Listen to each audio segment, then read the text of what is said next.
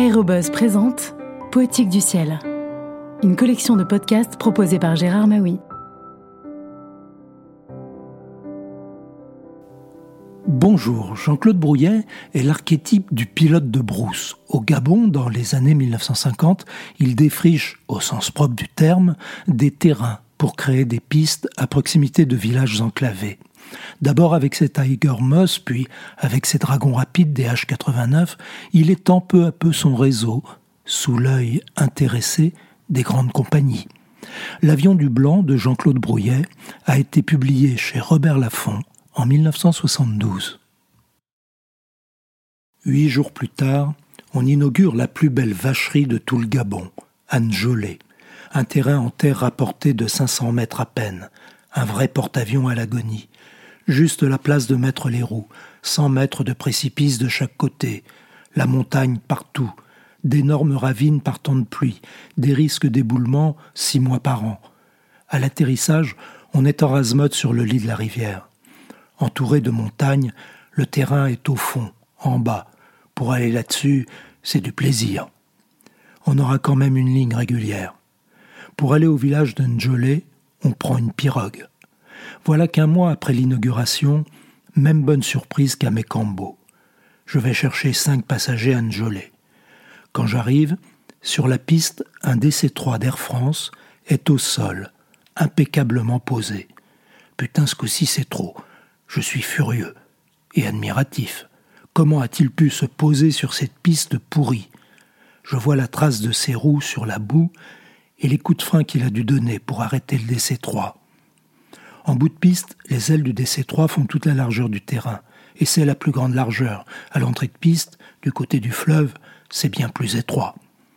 Et on ne peut pas remettre les gaz si on loupe son atterrissage, car au bout de la piste, à pic, se dresse une montagne de 3 ou 400 mètres. Mais j'ai beau me répéter que c'est impossible, le DC-3 est bien là, pesant, paisible. Je ne veux pas risquer l'atterrissage, j'ai peur d'encadrer le collègue en fin de course. Je n'ai qu'une chose à faire, attendre qu'il veuille bien décoller. Le pilote a vite pigé. Il met en route, vire, accélère, décolle.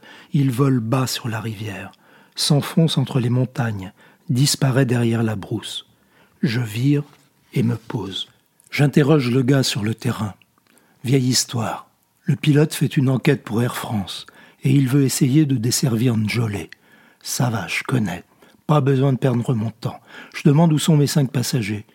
Les gars ne savent plus où se foutre. Tout le monde regarde ailleurs.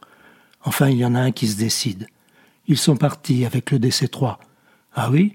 Et il allait où le DC-3 L'embarrainé. En route. Ça ne va pas se passer comme ça. Je veux récupérer mes passagers.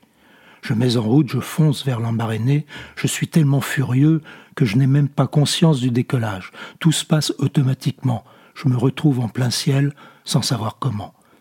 Je ne pense qu'à une chose en serrant les dents, mes cinq pèlerins.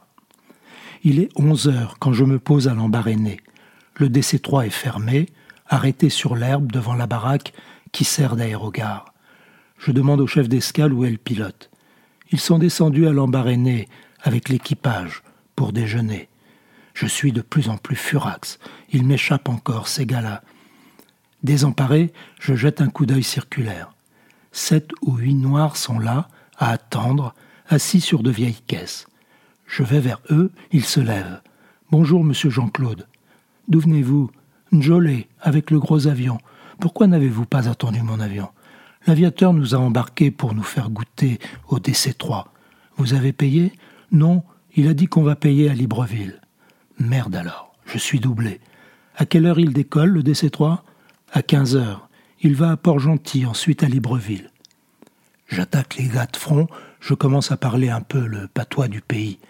Moi je décolle tout de suite, Libreville direct, qui vient avec moi? Oui, mais les bagages dans l'autre avion. Ça ne fait rien, je vous emmène, on prendra les bagages à Libreville. J'embarque mes cinq passagers de Njolé, plus deux de l'embarrainé. J'écris un mot pour l'homme du DC-3.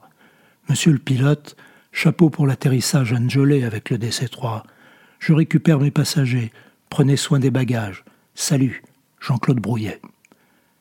Le soir, à Libreville, on est tous sur le terrain à attendre le DC-3. Le voici. Le pilote, un grand type distingué qui ressemble à Oppenheimer, se marre quand je me présente. Alors c'est vous le pirate de l'embarrainé Je préfère ça. J'avais très peur que le gars soit furieux et que ça fasse le palabre. Je rigole aussi. On boit un whisky ensemble. Il s'appelle Pellissier. C'est le nouveau chef pilote d'Air France. Il doit faire un rapport sur tous les terrains exploitables. Je suis vraiment traqué par tous ces zèbres-là. Heureusement, pour Njolé, il me rassure. Il fait une croix dessus. Même si on l'allongeait du double, l'approche serait trop dangereuse. Me voilà soulagé. Je conserve un terrain de plus. J'écrase le cou des passagers de l'embarrainé en invitant Pellissier à notre popote au village. On passe la soirée ensemble. Il nous confirme qu'Air France va mettre le paquet. Dans trois ou quatre ans, ils auront des constellations. De quoi rêver. On cause de tout ça tard dans la nuit. Ça ne me rassure pas, mais c'est la vie. On se quitte, bon copain.